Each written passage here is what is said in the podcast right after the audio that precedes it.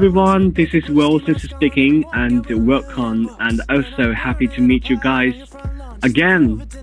Just like these students, just friends, show the picture maybe. So no more, no matter. And we just continue about our morning reading class for this new material. Okay, the show goes on. Lesson 1 Breakfast or lunch. It was Sunday. I never get up earlier on Sundays. I sometimes stay in bed until lunchtime. Obviously, this sentence is quite easy, but also we can find a lot of tips in this sentence, just like breakfast, breakfast, 早餐, breakfast, but B R E A K，我们独立的看这个单词是念 break。 break，f a s t，fast，fast，但是把这两个单词结合起来念早餐，break，first，breakfast，音是完全变了。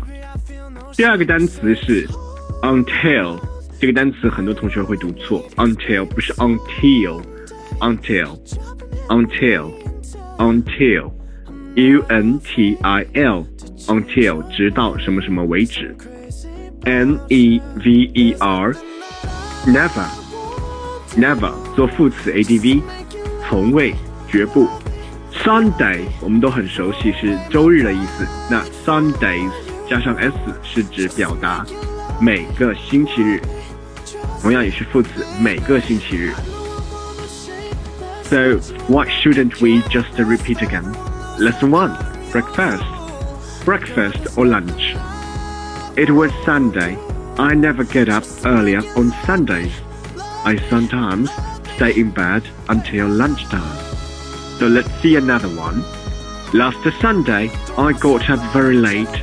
I looked out of the window. It was dark outside. 那 Wilson 之前也讲过，在 Wilson 的课堂上，大家不需要去刻意强调爆破音或者是连读等一些 呃发音规则，只需要把每一个独立的单词都念得完整即可，因为这个就是基础班的一个必经的过程。但是这句话中呢，有一些地方是需要一些小小的连读，才会让整个语句和意境更好一些。例如。在尽可能的避免这些规则的情况下，这句话我们可以这样念：Last Sunday, I got up. I got up very late. I got up. 我们尽量的不去连读。I got up very late. I looked out. 那这里必须有一个小连读。I looked out. I looked out. 这个的基本上可以不发，但是 Wilson 可以把它念出来。I looked out of the window. I looked out of. I looked out of the window.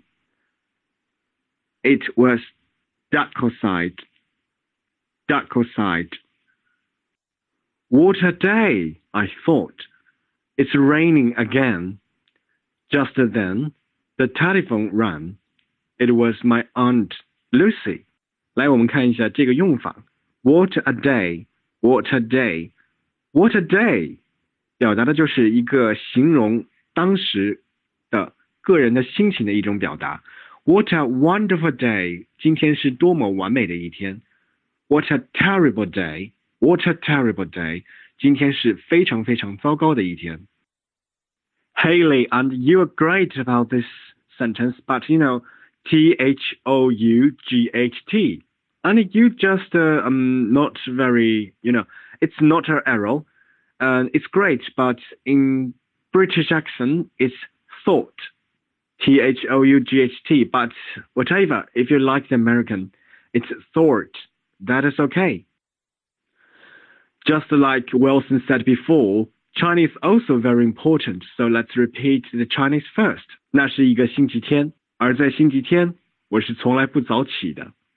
有时我要一直躺到吃午饭的时候。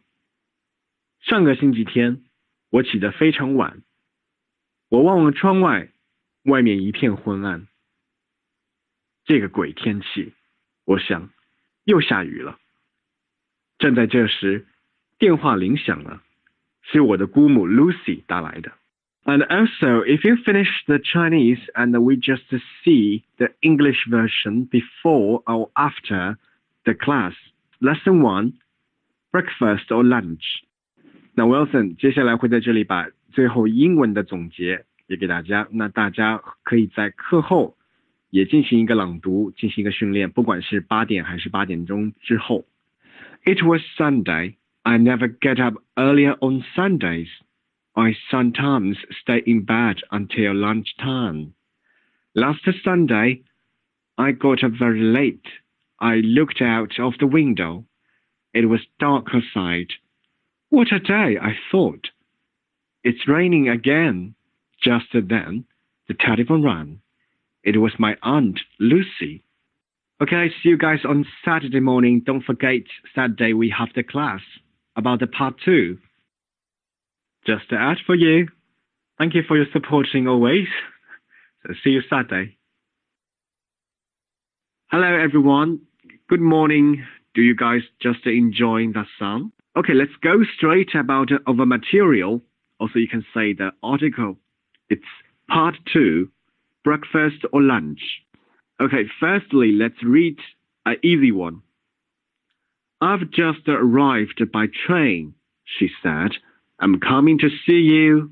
Okay, Daisy, and you're great about SAID. I know. 嗯，我知道你的意思是区别了区别了一下 say 和 said 的用法，但是注意一下，不要念成了 side，不是 a i side 是 said said say said said she said。同时注意一下是 t r a i n Train train train 这个单词在这里用的是火车之意，但是呢，注意一下它还有培养训练的意思。还有一个比较特别的意思是女孩子的，例如晚礼服的裙裾。I've arrived，注意一下第一个这个连续的一个缩写形式，它的实际的用法是 I have，I have arrived，这里表达的是一个一般完成呃现在完成时的形式。Follow Wilson，let's begin。I've just arrived by train. Train, she said said, I'm coming to see you. Okay, let's move on. But I'm still having breakfast, I said. What are you doing? She asked. 首先，breakfast 这个单词呢，之前的上一节课中已经强调过了，是 breakfast。breakfast 如果分开读的话，break fast。这里一定会，这里一定是有很大的区别的。上一节课中，希望大家能够做出做在自己的笔记本上有一些笔记。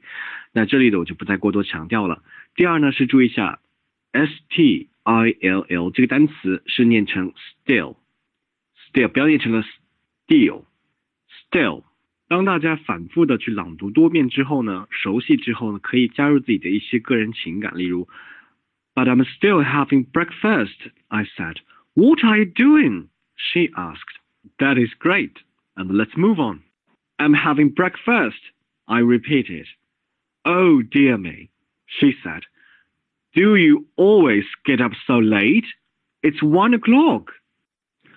我刚下火车，他说，我这就来看你。但我还在吃早饭，我说。你在干什么？他问道。 我正在吃早饭呢。我又说了一遍。